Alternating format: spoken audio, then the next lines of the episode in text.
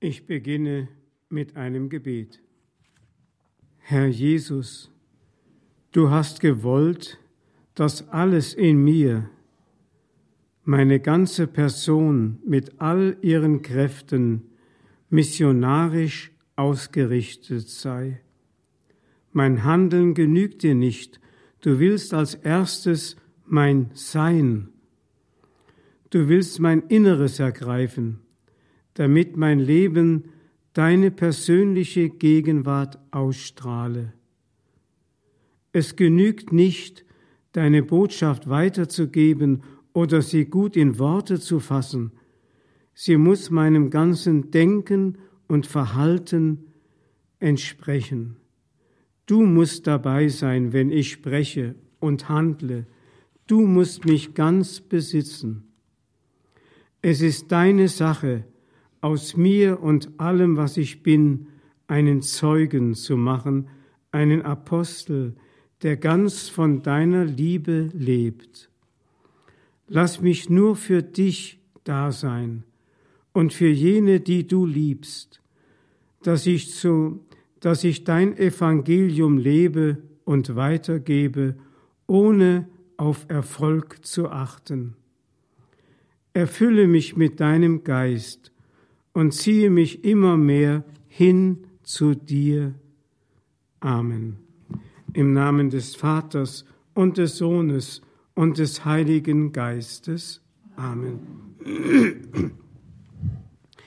Liebe Schwestern, liebe Brüder, liebe Radio Horeb Familie, es hat sich gut getroffen, dass ausgerechnet heute zum Gedenktag der Apostelschüler Timotheus und Titus das Evangelium von Lukas Kapitel 10 an der Reihe war, verlesen und verkündet zu werden, das wir gestern schon zum Teil betrachtet haben und das wir heute noch ein bisschen in der Betrachtung fortführen wollen, wo es da heißt, bittet den Herrn der Ernte, Arbeiter in seine Ernte zu senden, geht, ich sende euch wie Schafe mitten unter die Wölfe, nehmt keinen Geldbeutel mit, keine Vorratstasche, keine Schuhe, grüßt niemanden unterwegs.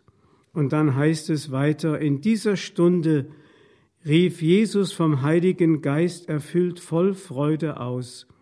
Ich preise dich, Vater, Herr des Himmels und der Erde, weil du all das den Weisen und Klugen verborgen, den Unmündigen aber offenbart hast. Ja, ich wünsche, wir dürften uns zu diesen Unmündigen zählen. Dann wären wir empfänglicher für die Botschaft Gottes, als wenn wir unseren Verstand gefüllt haben mit so viel Schlauheit und Wissen, dass am Schluss für die Weisheit Gottes kein Platz mehr bleibt, weil wir alles besser wissen. Aber zunächst einmal, es heißt, ich sende euch wie Schafe mitten unter die Wölfe. Sagen wir es ganz deutlich. Die Mission der Kirche ist ein Todeskommando. Wenn Schafe unter die Wölfe gesandt werden, weiß man genau, was passiert. Die Wölfe reißen die Schafe. Evangelisation ist ein Todeskommando. Du wirst immer auf den schlimmsten Widerstand stoßen. Das ist uns in unseren europäischen Breiten überhaupt nicht mehr bewusst. Ich habe kürzlich mal ein Buch gelesen von Mosebach über die Märtyrer die koptischen Märtyrer, die von den Islamisten hingerichtet worden sind. Und äh, dieser Herr Mosebach, bekannter Schriftsteller, hat die Familien der Ermordeten in Äthiopien besucht und hat festgestellt, dass die Kopten in Ägypten alle auf das Martyrium eingestellt sind.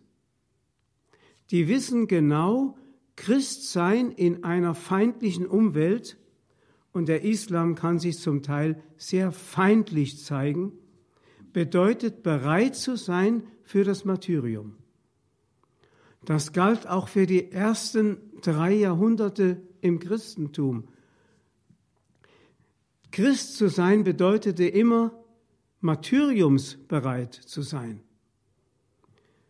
Das war für die ersten Christen eine unglaubliche Glaubensprobe. Manche sind schwach geworden, aber viele haben ein großartiges Zeugnis ihres Glaubens abgelegt. Davon zeugen die Märtyrerakten, die uns aus der frühen Christenheit erhalten geblieben sind. Denken wir an Ignatius von Antiochien, denken wir an Perpetua und Felicitas, denken wir an den heiligen Cyprian und wie sie alle hießen. Der heilige Basilius, der Kirchenvater und große Theologe und Bischof, der hat einmal Besuch bekommen von den Schergen und den Soldaten des arianischen Kaisers und äh, er sollte dazu gezwungen werden, den arianischen Glauben anzunehmen, der also eine Form von Christentum ist, aber die Gottheit Christi leugnete. Und da wurde ihm also gedroht, wenn du festhältst an deinem Glauben und nicht den arianischen Glauben annimmst, dann wirst du deiner Güter enteignet. Das sagte er, ich habe ja schon gar nichts mehr. Ich bin ja schon arm. Ich habe überhaupt keinen Besitz mehr. Dann sagten sie, dann wirst du in die Verbannung geschickt. Da sagte er, ich lebe ja schon in der Verbannung. Was will ich mehr? Sie können mir damit nichts mehr Schlimmes antun. Ja, dann werden sie zum Tode verurteilt. Da sagte Basilius, ich bin ja schon längst gestorben. Damit könnt ihr mir auch nichts mehr antun. Dann sagten die Soldaten, sowas haben wir noch nicht erlebt. Da sagte er, dann habt ihr noch nie einen Bischof erlebt. Bischof sein bedeutete ein mutiger Glaubenszeuge sein. Ich habe gestern gerade gestern Abend gelesen in einem Interviewbuch mit Papst Benedikt, wie er sagt, dass er eine der wichtigsten Aufgabe eines Bischofs Mut zu haben, Mut zu haben gegen all die Strömungen, die antikirchlich sind und den Zeitgeist und all das, was heute der Kirche wie ein rauer Wind um die Nase bläst, um dem all zu widerstehen. Da muss man Mut haben. Manche haben mehr Angst vor den öffentlichen Medien und der öffentlichen Meinung als vor dem Tod durch Erschießen. Was meinen Sie, wie zermürbend es ist, wenn ein solches Dauerfeuer auf einen rechtgläubigen Bischof losgeht? Ich meine, ein rechtgläubiger Christ kann im Verborgenen bleiben, aber ein Bischof ist eben nicht im Verborgenen. Ich sende euch wie Schafe mitten unter die Wölfe. Jetzt kann das Schaf sich entscheiden. Es gibt zwei Möglichkeiten. Entweder ich lasse mich von den Wölfen zerreißen. Das wäre eigentlich das christliche Martyrium. Oder ich heule mit den Wölfen. Das kann man auch machen. Aber wie hört sich das an, wenn ein Schaf heulen wie, wie ein Wolf? Das ist ein armseliges Zeugnis. Ich kenne also Christen, die in der Öffentlichkeit stehen. Ich will da auch keine Namen nennen. Es gibt viele, die nach allen Seiten hin offen sind, jedem Recht geben. Und damit sozusagen die ganze Angriffsfläche ähm, von den Leuten wegnehmen, aber damit geben sie kein Zeugnis mehr. Man sagt ja sogar manchmal, wer nach allen Seiten offen ist, der ist nicht ganz dicht. Also ich sende euch wie Schafe mitten unter die Wölfe. Das muss man einfach wissen, dass die Wahrheit, die von der anderen Welt kommt, und wir sind nicht von dieser Welt, hat Jesus gesagt, und deswegen hat er im hohen priesterlichen Gebet gebeten für die, die er sendet, die er erwählt hat, damit sie, die nicht von dieser Welt sind, vor dieser Welt bewahrt bleiben. Gemeint nicht, dass sie nicht umgebracht werden, sondern gemeint ist, dass sie nicht sich der Welt angleichen. Das ist das Schlimmste, was der Kirche passieren kann, wenn sie sich der Welt angleicht. Dann hat das Salz seine Kraft verloren. Und dazu ist es ja da, zu würzen. Also wie gesagt, Christ sein, Todeskommando. Ich sende euch wie Schafe mitten unter die Wölfe. Man muss also selbst sich fragen, ist mir Christus so viel wert, dass ich bereit bin, ihm mein Leben zu geben? Wir müssen jetzt nicht unbedingt einen Mut der Märtyrer aufbringen, indem wir sagen, also mir kann da nichts passieren. Vorsicht, der heilige Petrus hat auch das Schwert rausgezogen und hat gemeint, er würde für Christus in den Tod gehen. Am Schluss ist er eingeknickt vor einer einfachen Türmarkt und hat Jesus dreimal verleugnet. Das steckt ja alles auch in uns drin. Keiner kann von sich sagen, ich wäre bereit, für Christus zu sterben. Aber eines darf man erwarten. Wenn wir wirklich unser Leben Christus geweiht haben, das ist nämlich die Realisierung unserer Taufe und die Übernahme dessen, was an uns einmal, als wir noch unmündig waren, geschehen ist, wenn wir das für uns übernehmen und unser Leben wirklich Christus schenken wollen, dann dürfen wir mit Sicherheit annehmen, dass er in einer solch schweren Prüfungsstunde uns auch beisteht. Darauf dürfen wir vertrauen. Das hat Jesus auch seinen Jüngern zugesagt, dass er in der Prüfungsstunde uns dann wirklich beisteht. Dann brauchen wir uns keine Sorgen mehr zu machen. Dann wird er es sein, der uns erstens die Kraft gibt, durchzustehen und zweitens auch die Worte in den Mund legt, die es braucht, um den anderen vielleicht zu widerlegen, je nachdem, was gerade gefordert ist. Ich sende euch wie Schafe mitten unter die Wölfe. Man muss wissen, die Wahrheit, die göttliche Wahrheit, wird irdisch unter den Menschen nie eine Mehrheit haben. Also wenn man demokratisch in der Kirche abstimmen wollte, Denken Sie mal an diese ganzen Prozesse, die jetzt laufen. Die Sexualmoral soll angeglichen werden den jeweiligen Bedürfnissen der Menschen von heute und dem Stand unserer Gesellschaft entsprechen. Da muss man sagen, das hat mit der Wahrheit Christi, mit der Schöpfungsordnung dann überhaupt nichts mehr zu tun. Die wunderbare Theologie des Leibes von Papst Johannes Paul II die, die er in mehr als 130 Katechesen entfaltet hat, wo er also die ganze Schöpfungsordnung am Menschen und an der Natur des Menschen einmal dargelegt hat. Diese wird auch in unserem Land nicht angenommen. Es ist ein großer Unterschied, ob ich die Sexualität nach dem beurteile, was die Menschen tun und was heute gerade der Stand der Dinge ist in unserer Gesellschaft und was dem, den statistischen äh, Erhebungen entspricht, oder ob ich nach dem gehe, was Gott vom Menschen gewollt hat. Großer Unterschied. Der Mensch ist zu einer unglaublichen Freiheit geschaffen. Aber diese Freiheit, die bringt auch einen großen Verzicht mit sich. Der Mensch muss diese Freiheit auch erringen durch die Gnade Gottes. Weiter sagt der Herr, nehmt keinen Geldbeutel mit, keine Vorratstasche, keine Schuhe. Was soll das jetzt heißen? Er sagt, wir sollen mit den Mitteln der Armut, sollen wir missionarisch wirken, mit den Mitteln der Armut.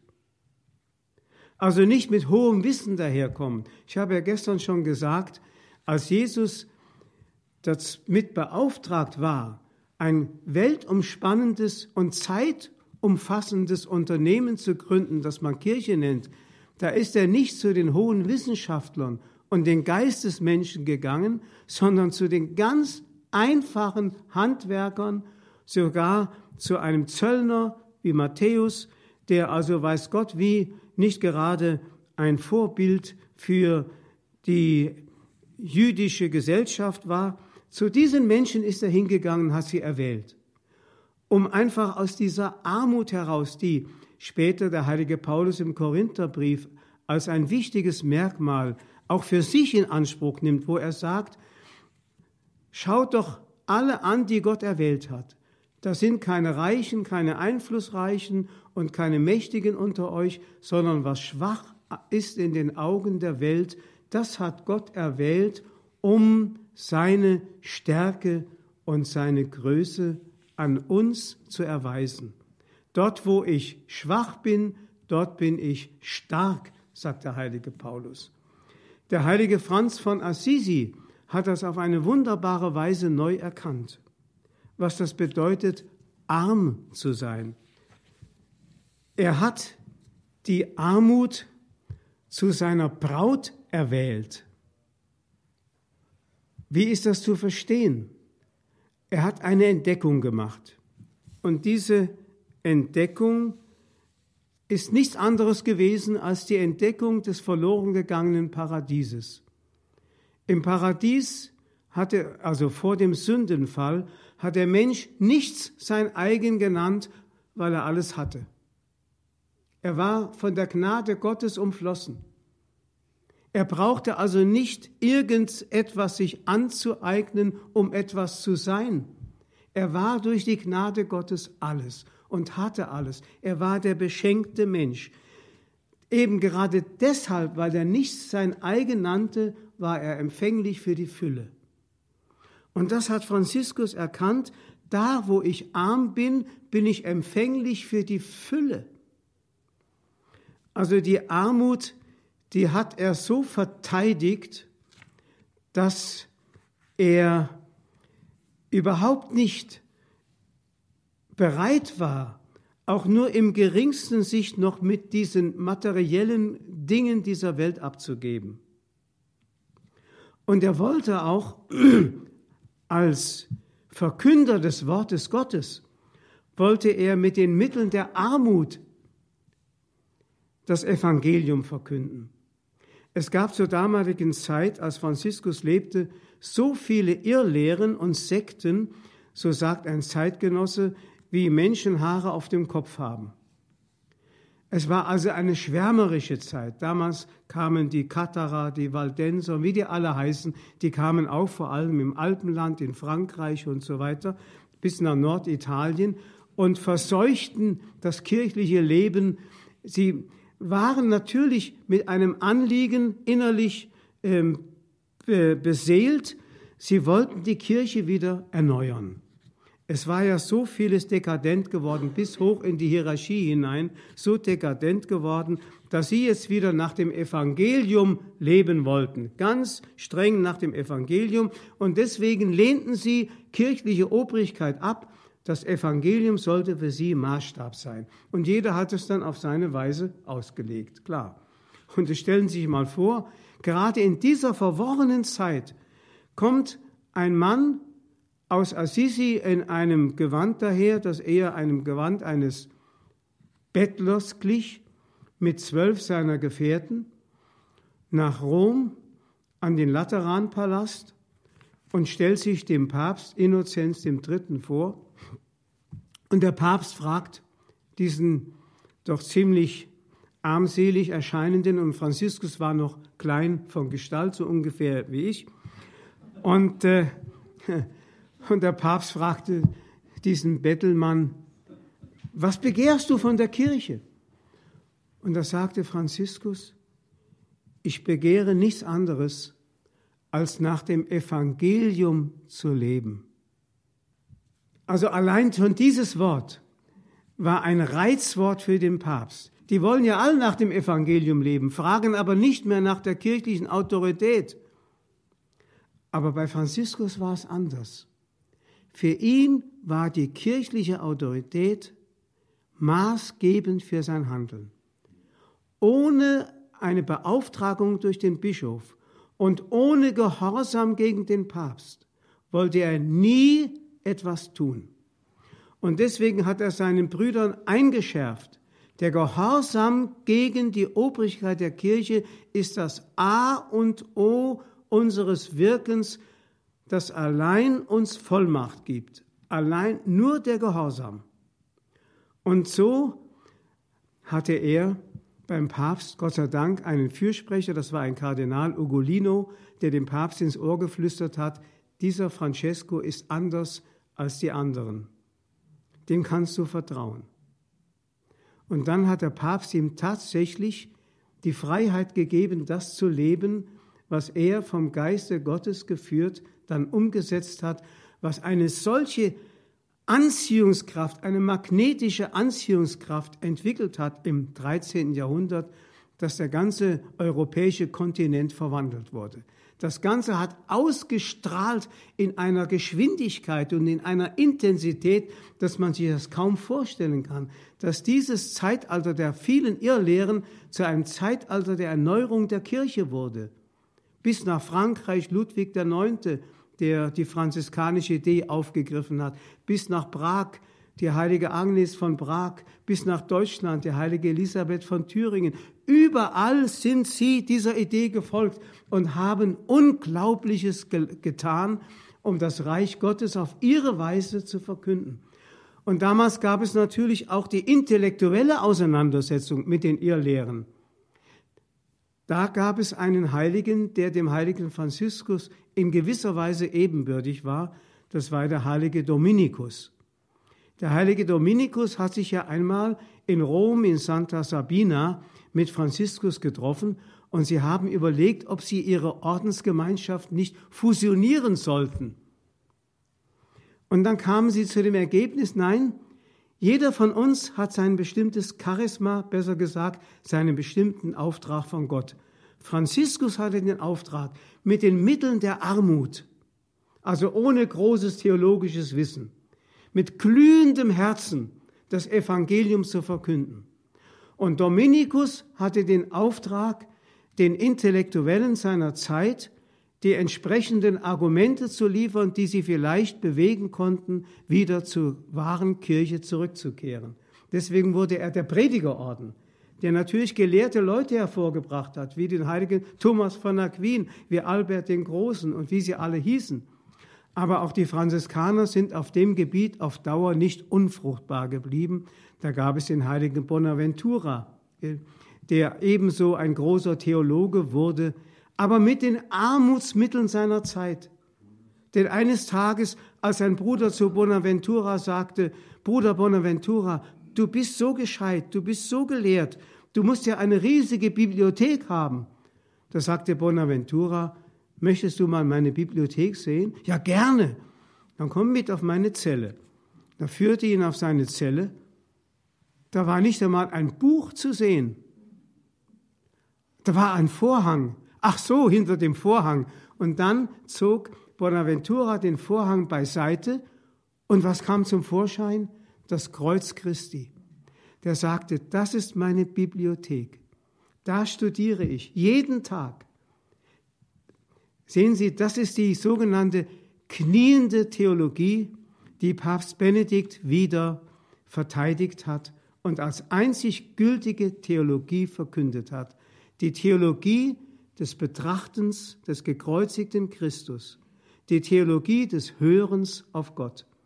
Denn nur das, was wir von Gott hören und weitergeben, ist wahre Theologie.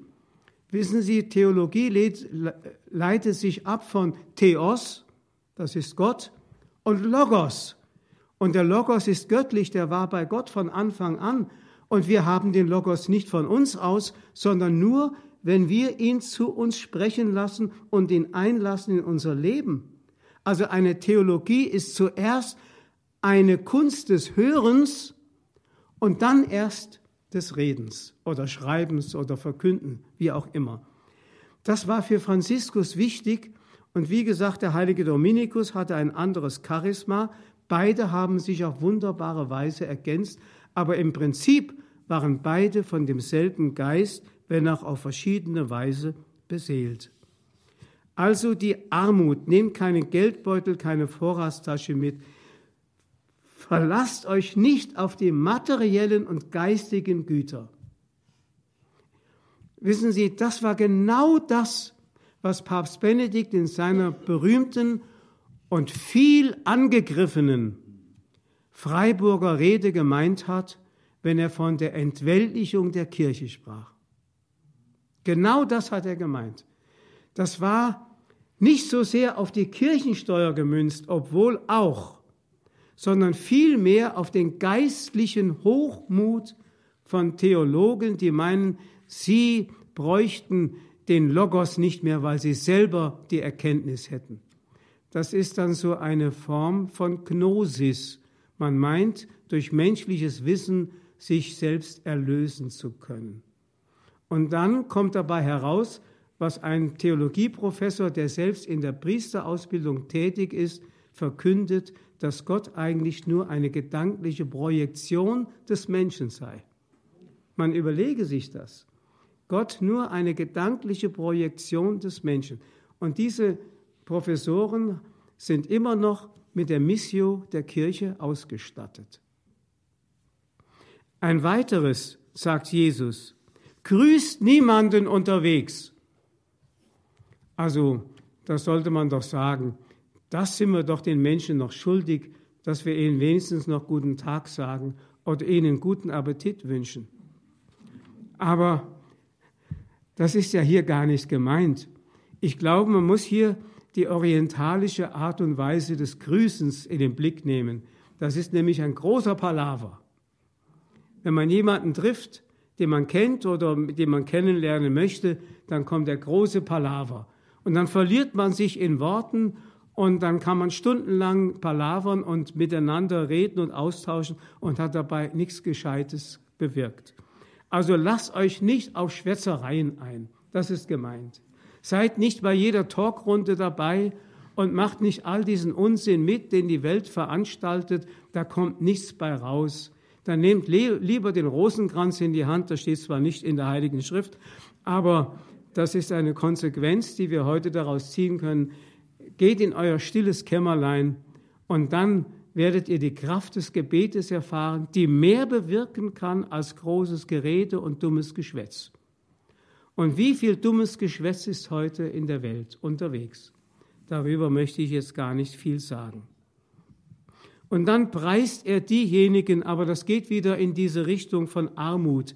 Er preist diejenigen, die als die, denen alle Weisheit gegeben ist, die den Weisen und Klugen dieser Welt verborgen ist.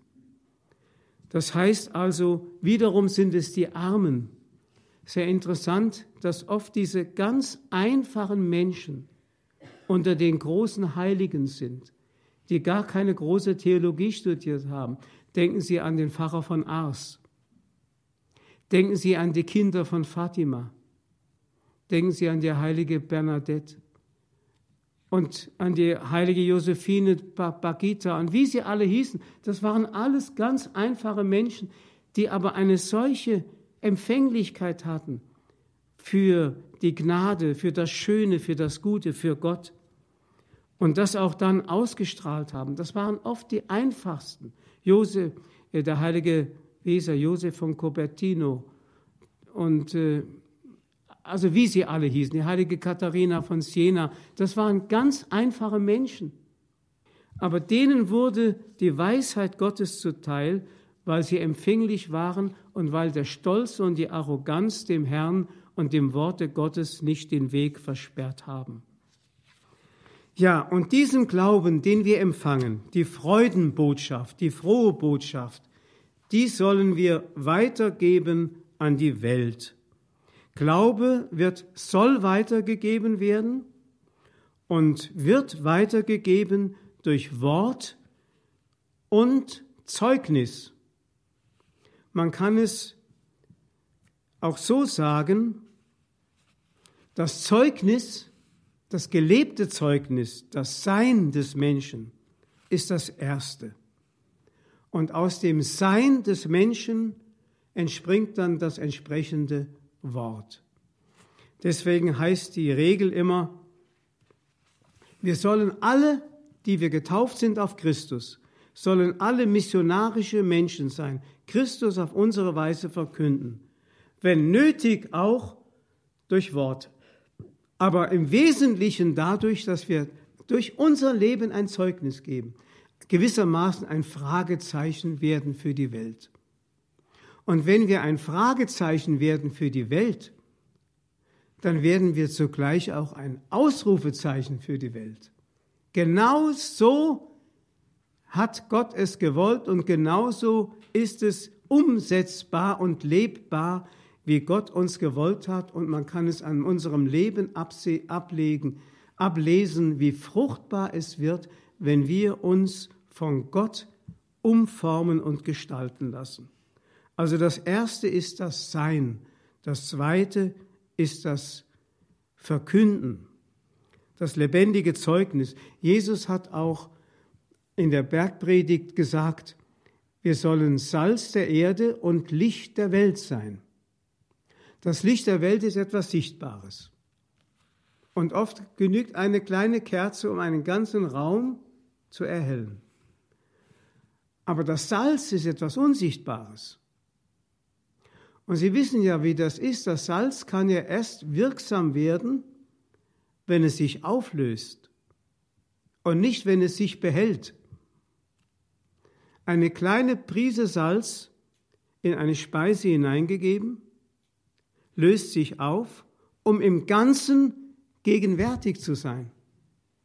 Und gerade dadurch, dass es unsichtbar wird, entfaltet es seine Wirksamkeit. Das heißt, in der Kirche gibt es eine Wirksamkeit der Erneuerung, die völlig äußerlich unsichtbar bleibt. Das sind die im stillen Kämmerlein betenden Menschen oder diejenigen, die im stillen Krankenstüblein ihr Leiden aufopfern für die Kirche und für das Heil der Welt. Die Menschen, die also in der Stille wirken ohne große Worte. Ich möchte sagen, das sind die besonders wichtigen Heiligen, die im Verborgenen wirken und gar nicht sichtbar werden. Es gibt natürlich einige exemplarische, die uns vor Augen gestellt werden, weil sie darauf aufmerksam machen, dass sie für eine Schar, für eine große Schar von Betern und verborgenen, leidenden oder sühnenden Menschen stehen, die wir äußerlich überhaupt nicht wahrnehmen. Denken wir an die heilige Therese von Avila, denken wir an die heilige kleine Therese von Lisieux, die Kontemplativen, Johannes vom Kreuz und wie sie alle hießen, die eigentlich keine große äußere Wirksamkeit nachzuweisen hatten. Die heilige Therese von Lisieux ist, und das zeigt, wie die Kirche diese Dinge wertet, die heilige Therese von Lisieux ist zur Patronin der Weltmission geworden, obwohl sie nie ihr Kloster verlassen hat und irgendwo gepredigt hat. Aber sie hat eine Entdeckung gemacht, als sie nämlich diesen Wunsch hatte, Missionarin zu werden, ja sogar Märtyrin zu werden, für Christus in der Öffentlichkeit zu wirken, Priesterin sogar zu werden. Da hat sie den Korintherbrief eines Tages aufgeschlagen und hat gefunden, dass ja am Leibe Christi es viele, viele Glieder gibt. Jedes hat eine andere Funktion. Jedem ist eine bestimmte Aufgabe zugeteilt. Und dann hat sie erkannt, aber es gibt im Leib und des Menschen einen Impulsgeber, der für den ganzen Leib bis in alle Glieder hinein wirksam ist das Herz. Jeder menschliche Leib hat ein Herz. Und dieses will ich sein. Ich will das Herz in der Kirche sein, das Herz, denn die Liebe umfasst alles und dringt in alle einzelnen Glieder ein. Da hat sie erkannt, dass diese Art, missionarisch zu sein, mehr Wirksamkeit entfalten kann, als wenn ich irgendwo nach Afrika gehe oder in ein islamisches Land, um dort das Evangelium zu verkünden. Salz der Erde, verborgen leben oder Licht der Welt zu sein, je nachdem, wozu ich berufen bin. Wenn ich im öffentlichen Leben stehe, vielleicht sogar nur eine Familie habe als, als Mutter und Vater, dann kann ich allein schon dadurch wirksam werden, dass ich durch mein Beispiel andere Menschen zu Gott führe. Das erste sind natürlich die eigenen Kinder in der Familie. Das ist schon eine große Aufgabe. Wenn ich das hinbekomme, dass die eigenen Kinder zu Gott finden. Eine große Aufgabe. Wir wissen, wie schwer das heute ist, weil viele Miterzieher heute auf die Kinder einwirken und selbst oft das beste Beispiel der Eltern nicht durchdringen kann, weil die Miterzieher denken Sie an Schule, an Freizeit, an Internet und Fernsehen und all die Dinge, wo Kinder heute beeinflusst werden. Als ich ein Kind war, war die Welt noch ganz anders. Da war die noch einheitlich. Was meine Mutter mir gesagt hat, habe ich vom Lehrer in der Schule gehört und das hat der Pfarrer auch sonntags von der Kanzel verkündet. Das war eine Einheit, Schule, Kirche und Elternhaus. Heute ist es völlig anders. Jeder Lehrer in der Schule ein anderes Weltbild. Und dann kommst du in die Kirche und hörst eine ganz andere Botschaft. Und zu Hause wird vielleicht gar nicht mehr gebetet, nur noch Weihnachten in die Kirche gegangen und so, ein bisschen so äußere Äußerlichkeiten noch gepflegt. Da ist diese wunderschöne Einheit nicht mehr da. Es ist wirklich auch bei Eltern, die sich noch so sehr Mühe geben, oft ganz schwierig, ihren Kindern das mitzugeben, was ihnen selbst noch wertvoll ist in Bezug auf den Glauben. Also wir alle sollen Licht der Welt sein, aber das Licht ist immer das wiedergespiegelte Licht. Wir selber, Jesus hat ja gesagt, ich bin das Licht der Welt, aber in der Bergpredigt hat er gesagt, ihr seid das Salz der Erde, ihr seid das Licht der Welt. Das heißt, das Licht kommt von ihm. Die Kirchenväter haben gesprochen vom Mysterium Lunae, vom Geheimnis des Mondes. Der Mond spiegelt das Licht der Sonne wider, ohne selbst eine Lichtquelle zu sein. Das heißt, das Licht kommt von ihm und soll sich widerspiegeln, aber nicht so armselig wie der Mond, denn der Mond kann nicht so hell ähm, scheinen und die Nacht zum Tag machen, wie das die Sonne kann. Aber wir sollen tatsächlich das Licht Christi unverkürzt widerspiegeln in die Welt hinein. Wenn zum Beispiel eine Frau bei der Begegnung vom Pfarrer von Ars einmal ausgerufen hat, ich bin Christus in diesem Mann begegnet, in diesem Priester. Christus in diesem Mann.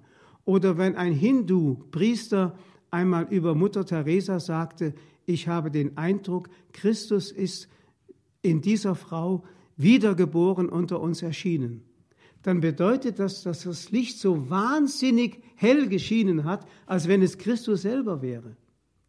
Und der heilige Paulus, wenn er sagt, nicht mehr ich lebe als Ego, sondern Christus lebt in mir, ist meine neue Ichhaftigkeit, meine neue Identität geworden, denken Sie an das Wort Weinstock, gleich, an, an das Weinstock gleichen, ich bin der Weinstock, ihr seid die Reben, dann, wenn die Reben wirklich lebendig sind, dann ist der ganze Weinstock in ihnen virulent. Und so soll Christus in uns so virulent sein, dass er seine ganze Schönheit und Kraft durch uns entfalten kann. Das ist im Grunde der Anfang jedes missionarischen Wirkens, dass unser Sein so verwandelt wird, dass es ausstrahlt auf die Welt nach dem Mysterium Lunae.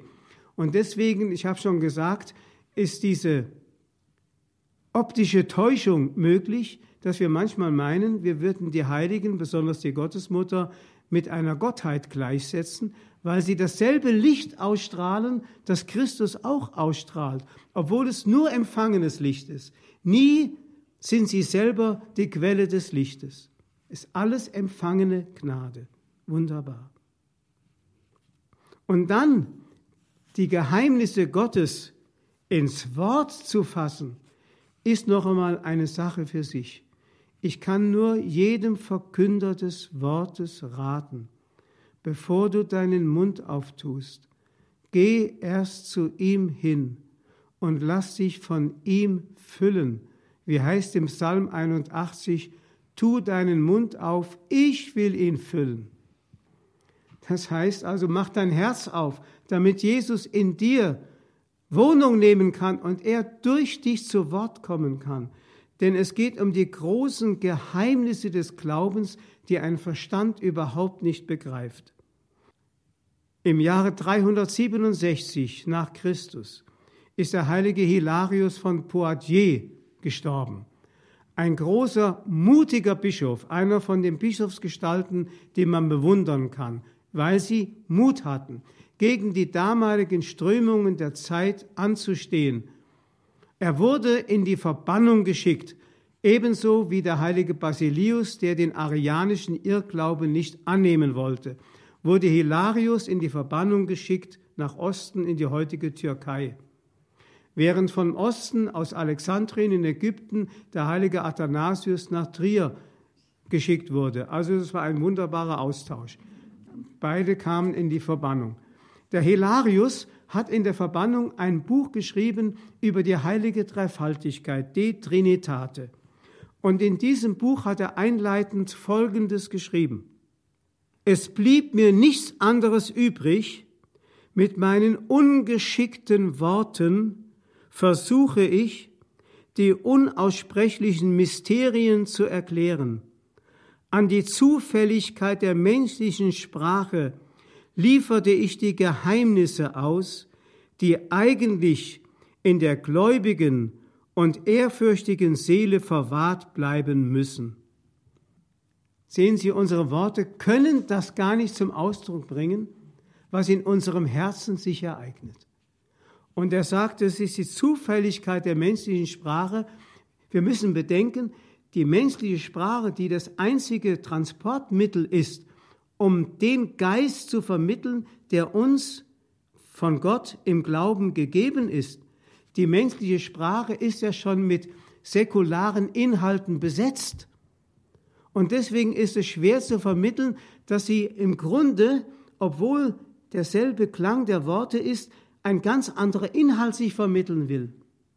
Ich habe es ja schon am Beispiel von dem Wort Liebe zum Ausdruck gebracht oder an dem Wort Hoffnung. Hoffnung im christlichen Sinn ist was völlig anderes als ein Lotteriespiel, wo ich hoffe, dass ich mal die 36 richtig, oder die, die sechs richtigen finde, Entschuldigung.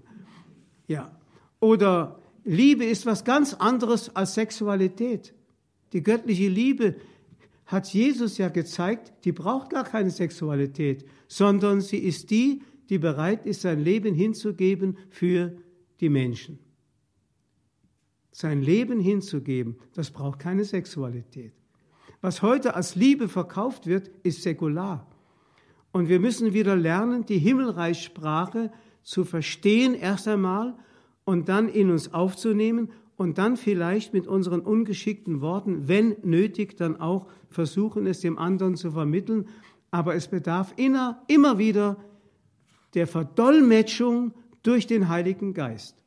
Deswegen bete ich vor jeder Predigt, lieber Gott, Lass in den Herzen der Zuhörer das Wort so ankommen, wie du es ihnen sagen möchtest. Und nicht, wie sie, wie sie es verstehen möchten oder ich es vielleicht mit meiner Engherzigkeit begreife. Lass es durch den Heiligen Geist bei ihnen so ankommen, wie du es ihnen sagen möchtest. Der Heilige Geist ist der Dolmetscher. Den brauchen wir. Also Kirche als missionarische Kirche ist der Glaube, der den Drang hat, sich zu verbreiten und der in uns zu einem Zwang werden muss, es weiterzugeben, egal auf welche Weise, wie Gott uns berufen hat. Ehre sei dem Vater und dem Sohn und dem Heiligen Geist, wie im Anfang, so auch jetzt und alle Zeit und in Ewigkeit. Amen.